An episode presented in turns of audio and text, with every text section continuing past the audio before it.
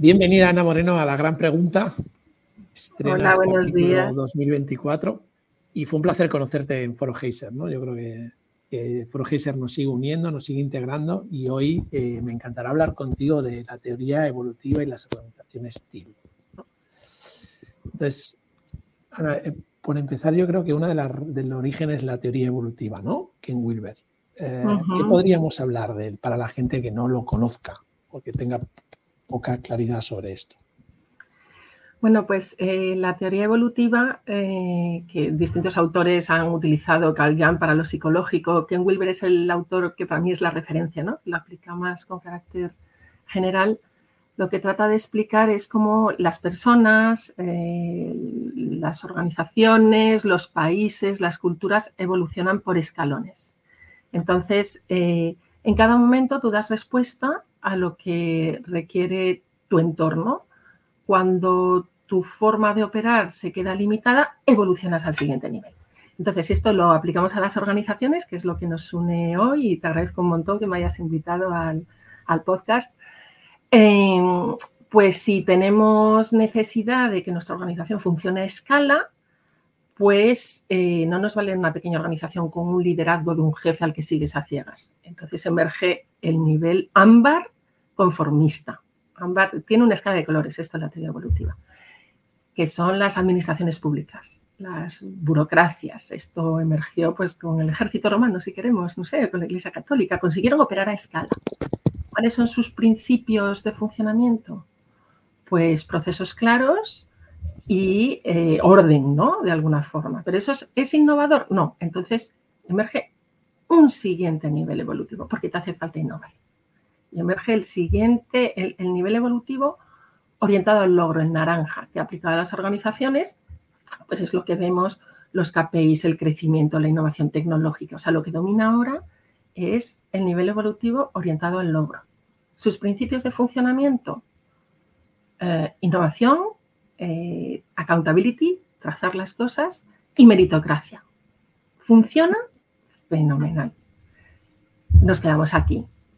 Bueno, pues no, porque parece que eh, es un poco maquinal, a veces no tiene en cuenta a las personas, empieza a emerger el siguiente nivel. Me va siguiendo, me vais siguiendo, es como una escalera, el nivel ámbar conformista, naranja, siguiente nivel, verde pluralista.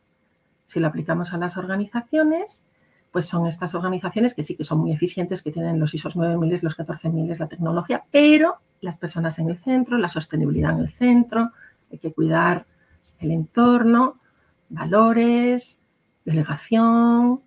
Eh, bueno, pues ahí estamos, ahí hay muchas empresas entre naranja. ¿Es suficiente? Pues ahí emerge lo etil. Parece que no, parece que no. ¿Por qué? Porque a partir de un nivel de complejidad los modelos de planificación estratégica y toma de decisiones jerárquicas no están funcionando bien. Lo vemos todos. Las empresas, las organizaciones tienen muchos retos, la agenda digital, la agenda de sostenibilidad. Bueno, pues a esas dos agendas hay que sumarle una agenda de transformación organizativa para ser ágil y para dar respuesta rápidamente a lo que va emergiendo. Esas son las organizaciones TIL. Ese es el siguiente nivel evolutivo. Principios, equipos autogestionados, plenitud y propósito evolutivo, sentir y responder. Es complejo, pero a la vez nos da claridad, ¿no? Eh, de qué nos está pasando. Pues que nos pasa que tenemos que dar el salto a un nivel evolutivo donde las organizaciones funcionen como seres vivos. ¿Nos imaginamos un ser vivo, o más sencillo, el tráfico de una gran ciudad funcionando por planificación estratégica y toma de decisiones jerárquicas? No, el ser humano, los seres vivos son eh, organizaciones muy complejas, ¿no? Entonces, organizaciones evolutivas TIL son el nivel evolutivo que parece que necesitamos en los tiempos que corren de complejidad, los BUCA, los BAN y todo esto que decimos constantemente. Venga, y, sobre esta buena intervención me gusta la parte, bueno, una, creo que un buen apunte es Ken Wilber, eh, o sea, lectura, Sí. Dos, eh, tenemos equipos autogestionados, propósito evolutivo y plenitud. Vamos a desgranar un poco cada uno. Más, como lo trecemos un poco más, incluso si a cada uno le podemos ir poniendo una herramienta sería como ideal, ¿vale? Y después ya entramos a la otra parte que es más liderazgo. Bueno, pues eh, si nosotros nos ponemos en los zapatos de cualquier persona que esté tomando decisiones en su organización con toda esta complejidad y le hablas de plenitud, pues conecta muy bien. Plenitud es generar un entorno donde las personas de nuestra organización puedan ser ellas mismas y desplegar todo su potencial. Es un entorno humanista. Es un entorno donde eh, la persona eh, se siente a gusto, siente que crece como persona y como profesional. ¿no? Entonces, la plenitud conecta muy bien con las buenas políticas de gestión de personas. Eh, pensemos que hay muchos sitios donde ya hablamos del Chief Happiness Officer, o sea, que decir que esto, esto está en la agenda. ¿Qué es lo que pasa? Pues que la plenitud requiere trabajar mucho el interior. O sea, tienes que estar realmente centrado con unas competencias personales muy sólidas para ser capaz de desplegar la plenitud masivamente en una organización. Y entonces, prácticas cotidianas, porque esa es una de las grandes cosas del eh, libro de Frederic Laloux, Reinventar las organizaciones, que es el primero que aplica la teoría evolutiva a las organizaciones. Eh, prácticas cotidianas son pequeñas cosas que tú puedes elegir para empezar a trabajar la plenitud cada organización, cada empresa, la que quiera. O sea, tiene que ser algo que vaya a tu estilo. Es un traje a medida. Aquí no hay metodologías fijas. Agradecimiento. Una práctica de agradecimiento. No he visto un recurso más poderoso, más baratito y menos utilizado en realidad. ¿no? Bueno, la puedes concretar de muchas maneras, pues que sea obligatorio, que sea más espontáneo, que tenga un tablón deposit, que des globos a la gente. Muchas maneras, pero poner el agradecimiento en el centro. Feedback. Pero feedback emocional, conectando corazón a corazón, feedback desde la psicología positiva. A mí me encanta una práctica de feedback que tiene Frederic en su libro, de una organización que en vez de pues, el típico eh, evaluación del desempeño complejísima de indicadores tal, tú pones a la persona que va a recibir feedback en una silla y otra silla vacía encima por la que van pasando sus compañeros, sus jefes, sus, eh, las personas que trabajan con ella. Y entonces eh, cada persona le contesta a dos preguntas. ¿Qué he visto en ti que me gusta? ¿Y qué potencial veo que podrías desplegar todavía con más fuerza?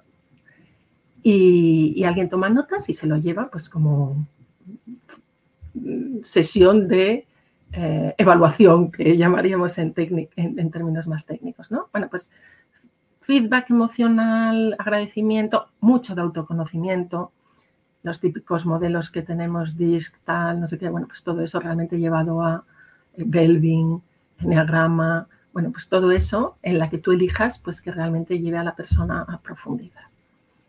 Eso plenitud.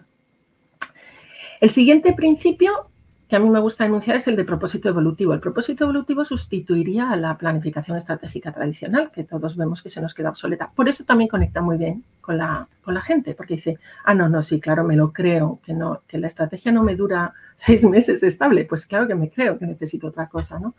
Pero claro, el propósito evolutivo no es tener el propósito claro, bonito, descrito. No, eso sí, hace falta, pero el propósito evolutivo requiere, primero, que esté tan claro en el conjunto de la organización que cada persona en, cada en su puesto de trabajo sea capaz de tomar decisiones guiándose por el propósito. Entonces, esto nos lleva a que a veces necesitamos como un metapropósito eh, abarcador, pero luego que se vaya personalizando, desde dónde tiene que responder cada uno en sus, en sus funciones, en sus roles, teniendo interiorizado el propósito. Y luego esa idea de sentir y responder sentir y responder. O sea, ¿qué está ocurriendo y reacciono? De ahí la autogestión. O sea, ¿qué más da que lo tenga clarísimo y hable de sentir y responder si luego tengo una jerarquía para abajo, para arriba o para donde sea, ¿no? Entonces, em, el propósito quizás es el principio más difícil de trabajar, el propósito evolutivo. Yo quizás creo que tiene que ver con la teoría U, que muchos de nuestros oyentes lo, conocerán, ¿no? Esa capacidad de abrir nuestra mente para observar lo que está ocurriendo sin activar nuestros patrones de juicio tan rápido que no nos da tiempo a ver lo que es diferente, ¿no? Entonces, eh, al final las prácticas cotidianas que tú puedes llevar para no hacer grandes sesiones de, que bueno, que se puede hacer, ¿no? De teoría U y tal, pues es mucho conversaciones, storytelling. ¿Cuáles son las assumptions, los, los, pensamientos que nos guían en la toma de decisiones? Garantizar que estamos todos alineados. Eh, contar historias. Una buena comunicación conecta mucho con comunicación interna. ¿no? Tienes como que... Y el tercer principio, que es equipos autogestionados, en su caso más extremo, cero jerarquías, ese directamente la gente empieza a hiperventilar. O sea, esto es una locura, tal. Entonces, bueno, lo podemos tomar más como mayores niveles de delegación, como dar más protagonismo al equipo, con que los equipos trabajemos con excelencia, las propias competencias de equipo. A mí es una cosa que como académica me llama la atención, lo, lo espontáneo que es el funcionamiento de los equipos. Funciona al estilo de la gente que cae por allí, ¿no? Eh, eh, el equipo es la unidad básica de aportación de valor. Nos jugamos el confort y el humanismo en los entornos de trabajo en la relación con la tecnología. Y la relación con la tecnología, mi tesis es que si no es como equipos para preservarlo genuinamente humano, va a ser muy alienante. O sea, yo solo contra la máquina. Es, es muy distópico, ¿no? Entonces, bueno, si no sentimos que se dan las condiciones para funcionar sin jerarquías, que realmente es como desplegar un milagro eh, de productividad y de creatividad, el ir dando mayor delegación y protagonismo al, equipo y coger algunas prácticas que fortalezcan ese equipo desde las reuniones. Yo creo que las reuniones son como el cáncer del siglo XXI de las organizaciones. Eh, eh, y cada vez hay más reuniones y en equipos virtuales ya está totalmente como mm, deshumanizado de, Teams tras Teams, es como una locura, ¿no? Bueno, pues busquemos el alma de, las reuniones con prácticas cotidianas de check-in, de check-out, de, feedback en la propia reunión. Y las grandes prácticas para realmente avanzar en autogestión, pues pueden ser los procesos de consejo. O sea, ¿yo decido lo que me da la gana y me tiro a la calle? No. Yo decido una cosa la contrasto con los afectados y con los expertos. La escribo, la debato, me pongo en marcha con plena delegación. Y además la autogestión es la que representa mejor los, los, dos lados de las organizaciones TIL, que son confianza y responsabilidad. Entonces, bueno, al final, como decía, es un traje a medida. Cada organización sabe qué principio o qué principios son los que ella está madura para abordar y desde dónde, cómo concretarlo. O sea, yo creo que organizaciones TIL con los tres principios aquí 100% desplegados es, muy difícil, eso todavía está lejos de lo dominante, aunque hay organizaciones que lo hacen muy bien. Hay muchas empresas que pues, aplican metodologías que te llevan de la mano para autogestión como la acracia, sociocracia, pero esto es un traje a medida. Cada uno tiene que ver cómo se sitúa para evolucionar a organizaciones pues, que tengan más capacidad de respuesta al entorno complejo en el que vivimos ahora. Apasionante, sí, pero difícil. Normalmente hago una síntesis y ya la has hecho tú. Entonces, esto es haber hecho mi trabajo. Tiene que ser organizaciones que sean capaces de dar respuesta al entorno tan complejo. Déjalo ahí. yo creo que es como guau. Entonces, y para esto hay tres principios, ¿no? Un principio de plenitud, donde al final, si lo resumimos muchísimo, es esa capacidad de cada persona de sentirse pleno, es decir, desarrollando todo su potencial y sirviendo con ese potencial a los demás, por concretar mucho. Dos, propósito evolutivo, quiere decir, algo que sobre todo sea todo el mundo parte de ese propósito. Y ese propósito es un storytelling, por lo cual está vivo, olvídate de agarrarte a la frase que te da seguridad, porque no, es un storytelling vivo, por lo cual se revisa y es evolutivo. ¿sí? Y además responde a eso que hemos dicho, a esos retos, esas grandes preguntas que vienen, ¿no? desde esa complejidad. Y tercero, todo lo que tiene que ver la parte de auto, equipos autogestionados, que al final es esa cultura de equipo que nos podríamos eh, juntar, con, por ejemplo, con la pirámide de Lencioni, donde nos dejaría muy claro como sin confianza pues no hay nada. dentro de los equipos, ¿no? que también lo pone tensión y como esa parte. Entonces, esto tres, y esto es algo, digamos, que presentamos como mm, mm, una de las opciones para poder dar respuesta a este entorno en el que estamos. Hay algunos casos, pero yo entiendo, y además yo así lo vivo, que hay un gap entre este, ¿no? este camino, hasta donde tenemos que ir, y la realidad. Y para eso me gustaría entrar a hablar del liderazgo team. Eh, eh, lo ideal, que no hubiese un líder definido, muy bien, ya, pero en el gap hay que meter uno. Esa es también mi experiencia, ¿eh, Ana? Por eso también te hablo desde la parte más empírica, más experiencial, mm. más... como no lo tengas... Sí, sí, sí, total, totalmente. Sí, sí. Pero esto ya es más experiencia de liderar eh, un movimiento como Biforge, ¿vale? Que es, esta parte de eh, necesitamos este tipo de líderes. ¿Cómo son estos tipos de líderes? Bueno, eh, comparto dos ideas. Uno, lo que dice eh, Frederick en su libro, ¿no? ¿Cuál es el rol del top manager? Y dice una cosa que es muy, muy relevante, que conecta totalmente con lo que has dicho. El único requisito imprescindible para la transición es que la alta dirección esté 100% alineado con los principios de plenitud, propósito evolutivo eh, y autogestión, lo tenga muy dentro, sea muy coherente con sus valores eh, y además el board, el consejo, en fin, lo que tenga cada uno, eh, les deje hacer, ¿no? Porque ahí suelen surgir muchas tensiones. Entonces, ese top manager, esa top manager tiene que ser un modelo hacia adentro, la imagen de la empresa hacia afuera y sostener el espacio.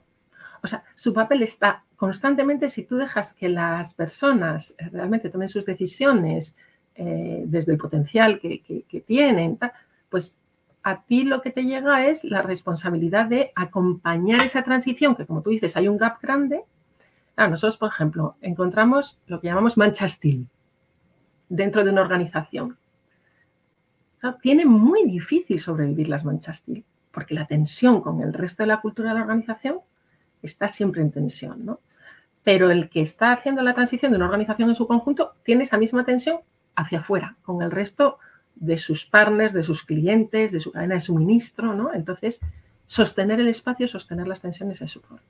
Ahora, ¿Cómo son estos líderes? Aparte de personas muy trabajadas en sus competencias, alineadas con estos principios.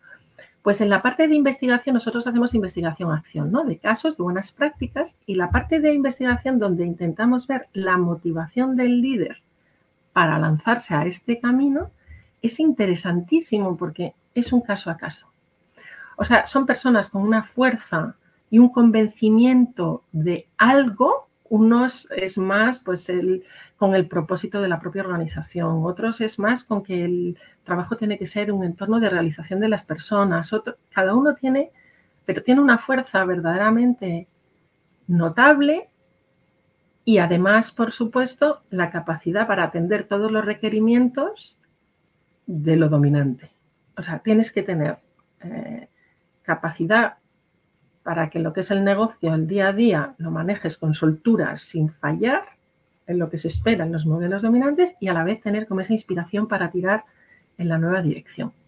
Yo creo que los líderes eh, que asuman estas, estas transiciones tienen que conectar con algo muy dentro de ellos que les mueve. Y eso que hay dentro de ellos que les mueve es muy caso a caso.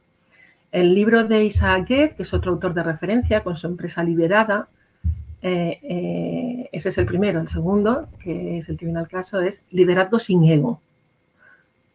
Sin ego de los insanos, de los que vemos, de los miedos, del poder, de esto es mi departamento.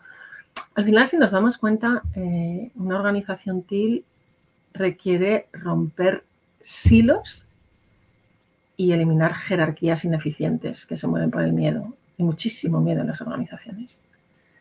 Y, claro, eso eh, pues es una transición que requiere que el que da el paso desde arriba pues sepa que va a tener que sostener muchas tensiones, ¿no? Eh, porque luego hay mucho miedo en los niveles intermedios, aunque luego los casos reales muestran cuánta gente está en posiciones de responsabilidad y liderazgo que en realidad no es lo que quería. y cuando se cambia la estructura, se sienten como, wow, qué bien, vuelvo a tener contenido técnico, vuelvo a pisar chapa, vuelvo a hacer otra serie de cosas, ¿no?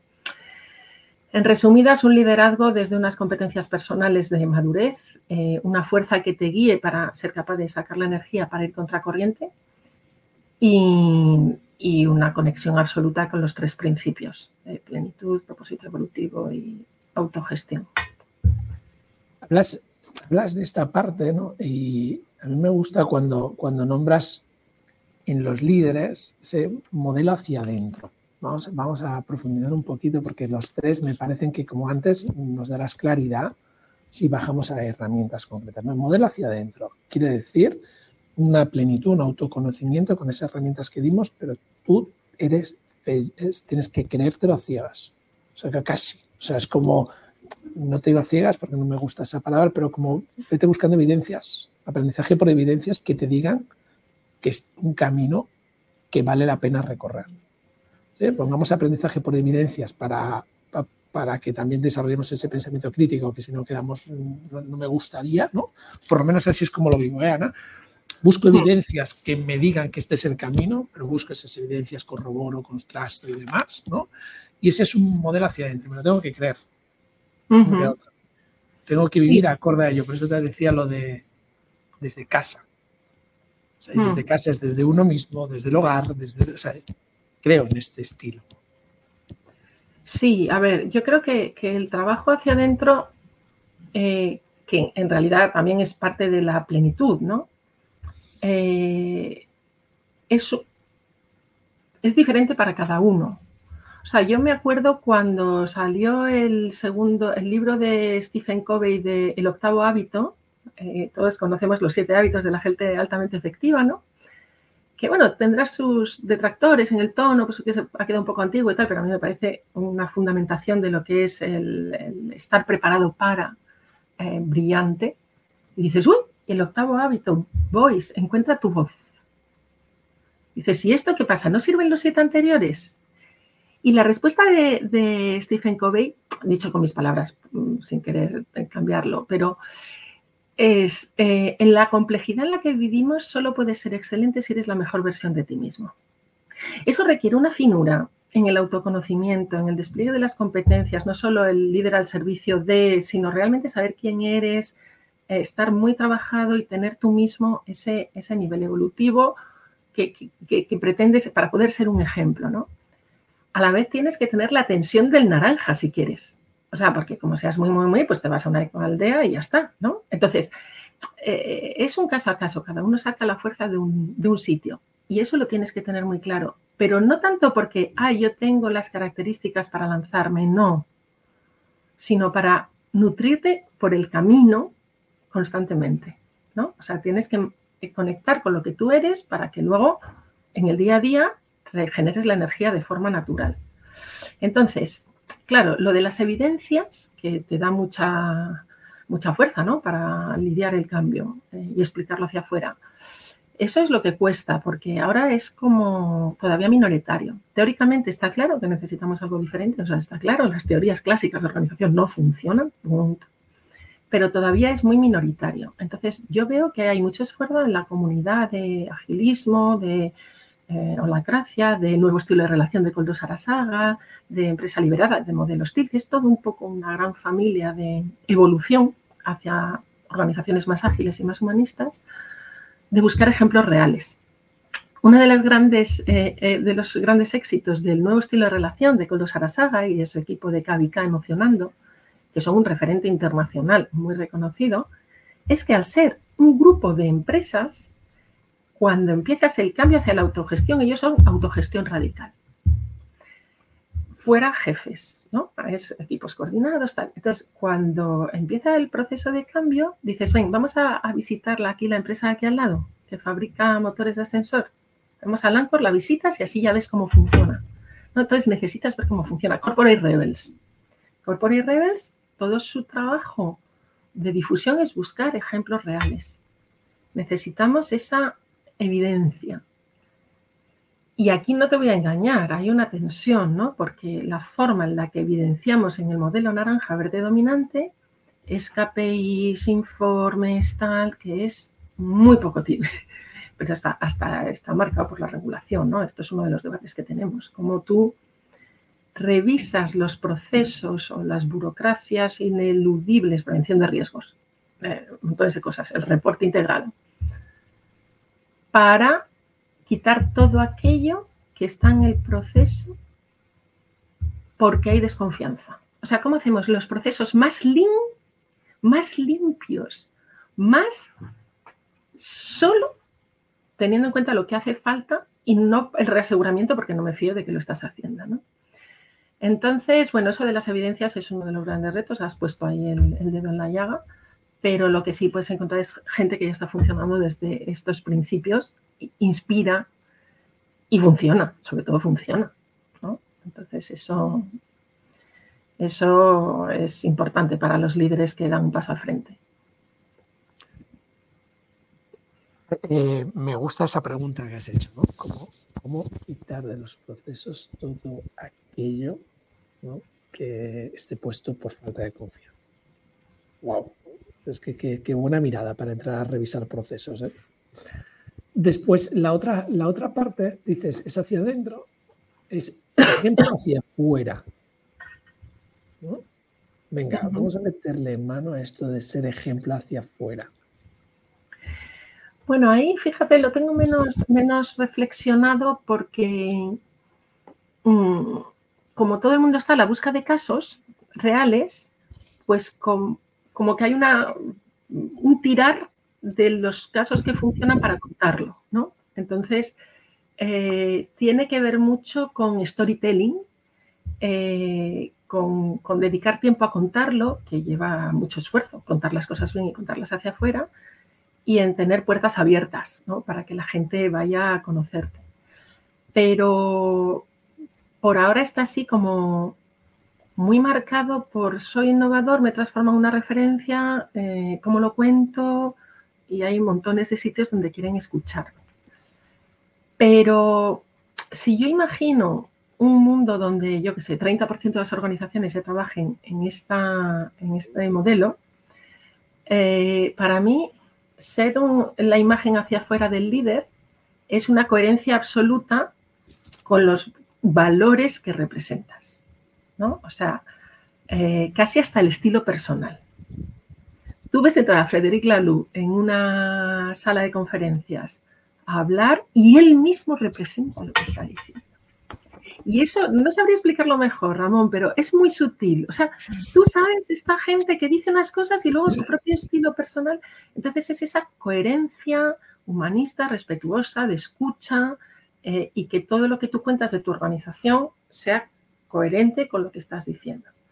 Que ahora mismo, ya te digo, como hay muchísima orientación a, encontrar buenos casos y a contarlo, a identificar sus prácticas, a difundirlas, pues eh, está un poco mm, casi garantizado que lo tienes que contar. Pero luego en el día a día, en realidad, lo que estás haciendo en ser la imagen hacia afuera es una gestión constante de la comunicación. O sea, estás siempre como... Es curioso porque la gente siempre pregunta sobre los retos de funcionar en estos modelos como si lo que tenemos fuera fácil. o sea, dices, ¿y cómo afrontas los retos? Dices, ¿cómo afrontas tú los tuyos? Si tenemos un mogollón. Eh, vamos, yo como coach eh, veo que la gente no sabe ya para dónde mirar, ¿no? Para, hacer eh, frente a lo que tiene delante. estoy de acuerdo. A mí lo que me gusta del, del modelo, ¿no? Además, cuando estás tocando la palabra reto, ¿vale? Este, este, este mensaje de liderazgo por retos, a mí lo que me hace, me hace o me provoca es estar ojo a visor donde están los retos. O sea, por lo cual ya me hace en, mi modelo interior, si es donde están mis contradicciones. Si, si, yo abogo por la humildad, abogo por la sabiduría, abogo por la ética, ¿dónde encuentro mis, mis contradicciones? Siendo normales y entendiendo que es evolutivo el camino. Si, si en esa parte, además, siendo hacia afuera, cada vez que me expongo con todo lo que esa energía conlleva, he de ser coherente en el mensaje y además de una manera no forzada, sino natural, con la naturalidad que eso conlleva, pues eh, puede ser, el otro día estaba con un equipo de personas, ¿no? Y hay un dato muy curioso, ¿no? Cuando me puse mi camiseta, yo llegué con una americana y una camiseta, pero cuando me puse mi camiseta, el feedback que recibí es, ahora eres tú. No, pequeños detalles, quería ayudarte con esa parte, ¿no? Pequeños detalles que dices, es que ahora ya ha llegado Ramón. ¿Sí? Ramón, igual que otro líder, ¿eh? pero, él con esto que habla y dice, ¿no?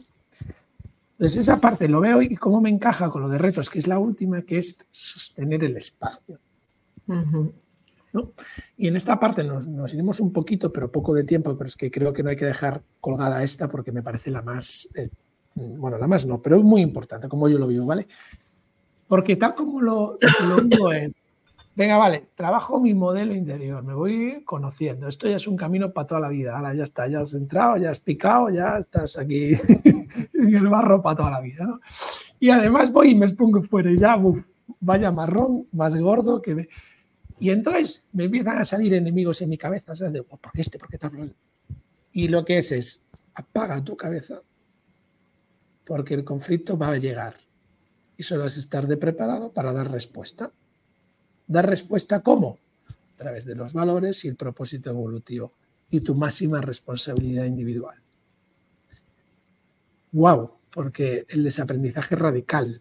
Claro, Ken Wilber en su meditación integral ya te lo dice. Es, algo, es esta parte de meditación integral. ¿Qué es? Este estado donde estoy alerta, estoy consciente, que al final es volver un poco a los orígenes de cómo salimos de los primeros pruebas estando alerta en los momentos que hay que estar alerta. Creo que mm, mi experiencia me dice, viviendo, ahora, ahora vivo en Lanzarote, ¿no? He bajado mis momentos de alerta gracias al espacio también, no es una tontería el espacio como espacio, que es, escribimos como si fuese llegar al león todo, el rato. Yo voy a la ciudad y digo, ahí todo el mundo va viendo un león. que, no hay, que no hay leones, que no hay leones, para, que no hay leones, no hay leones. Y los leones son mensajes que llegan por líderes poco conscientes que te mandan mensajes que son leones. Y lo viven como leones. Lo viven como leones. Entonces, a ver, que no se va de que tú mandes leones, se va de que des respuesta para que la gente tenga el espacio para desarrollar esa plenitud, para desarrollar esa autogestión, para desarrollar ese eh, propósito evolutivo. Entonces, claro, claro, eh, justo. entonces, eso es un cambio completo, ¿no? O sea, generar ese espacio seguro eh, para que la gente se atreva, quiere decir que cuando te llegue lo que sea eh, que esperan de ti, tú tienes que responder desde una conexión con el propósito, desde tu autenticidad y desde la confianza, porque lo que no vas a tener tiempo es de meterte al detalle a tomar las decisiones como estamos acostumbrados a tomarlas.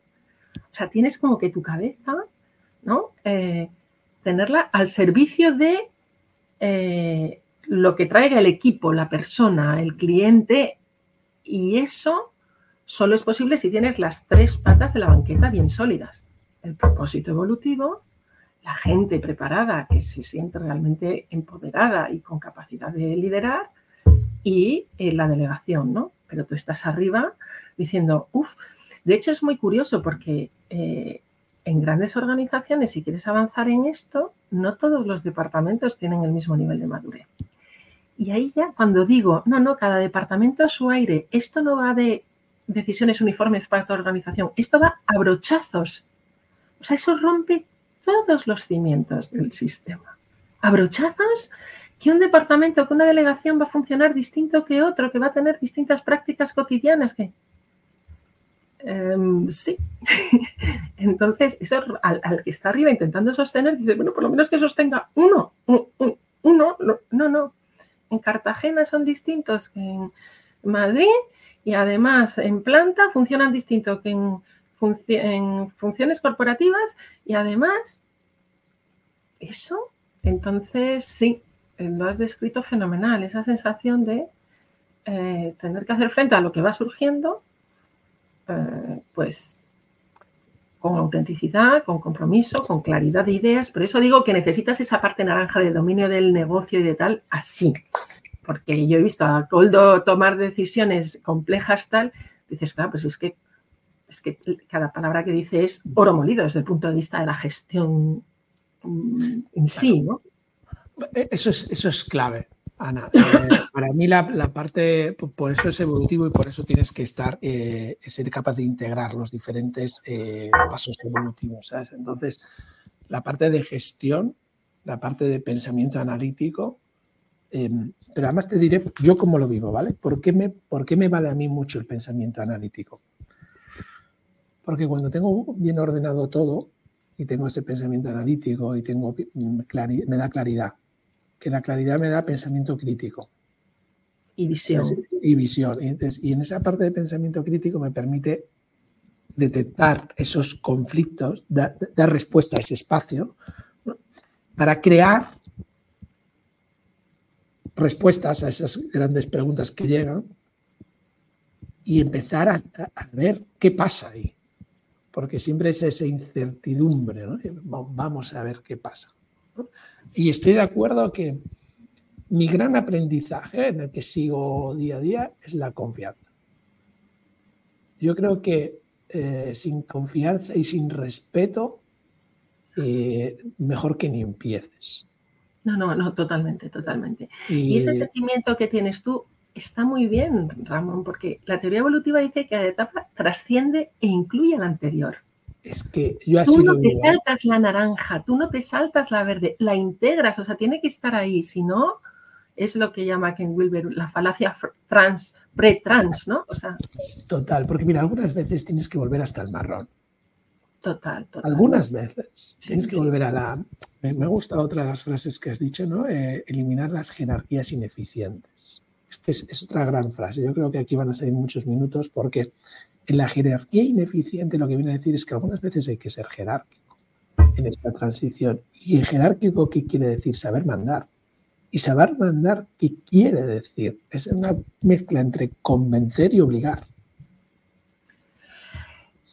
pero desde el respeto. sí. Pero desde el respeto de los tiempos. No, no, dale, dale, del tiempo. pero el no ir no es no es aceptable. No. ¿Vale? Entonces, lo que sí que puedo respetar son los tiempos. Que llevas año y medio, sí. Ahora, muéstrame evidencias evolutivas. Porque he entendido que hay personas que tardan, parece que tardan más y después lo hacen todo de golpe. Y otras personas que parece que van muy rápido y no han interiorizado nada. Entonces, en mis 10 años de esta mirada, hay eh, entiendo eso. Lo que no puede ser es que no haya evidencias evolutivas. Sí, sí, y, muy bien el apunte del tiempo, porque cuando la gente me pregunta, ¿y esto? Digo, pues tres años, cuatro años, si va todo bien, sí. Y estamos acostumbrados a tiempos de en tres meses. En tres meses quiero cambiar aquí, en tres meses y, hay que acompasar, hay que eh, saber que las culturas en un comité de dirección tú puedes cambiar casi todo. La gama de productos, la, el número de personas, la plantilla, tal, pero no cambias una cultura por decisión. No. Y lo que pasa que en tres meses, mira, otra de las cosas de tres meses que a mí me ayuda mucho es, eh, sí que me, ayuda ¿eh? en, poner esos resultados a tres meses. ¿no? ¿Qué, son? Esas, esas, esos indicadores también. Cuidando la cultura, también tengo indicadores. Hmm. Yo no he llegado a ese modelo radical, ¿no? pero tengo indicadores que me dicen, va, va bien, porque al final eh, tenemos que saber que como organizaciones, eh, la, primera parte es la supervivencia, son los primeros cuatro niveles de, Barrett, ¿no? Por ejemplo, que, que bebe de Ken Wilber. Ah, esto está, y esto está, sí, pero entonces podemos seguir avanzando. Sí, hmm. sí, no es más complejo. Ana, me quedaría eh, horas de verdad dialogando sobre esto. Ha sido un placer tenerte, de verdad, aprender a tu lado. Eh, y ojalá, como veamos detrás del micrófono, que nos puedas seguir acompañando eh, en este expertise tuyo de organización estilo. Muchas gracias, me ha encantado el diálogo y cómo haces los resúmenes que conectan muy bien con lo que vosotros veis en el día a día y eso para, para mí es aprendizaje, eso es lo que hacemos en la investigación-acción, ¿no? Escuchar cómo resuena esto en el, día a día de los que estáis ahí remando. Así que muchas gracias por la invitación y por esta conversación. Gracias, Ana. Hasta aquí la gran pregunta de hoy. Si quieres seguir creciendo como líder, entra en beforget.com barra modelo y descubre paso a paso cómo ser un líder que consigue resultados exponenciales. Porque tú te mereces la exponencialidad.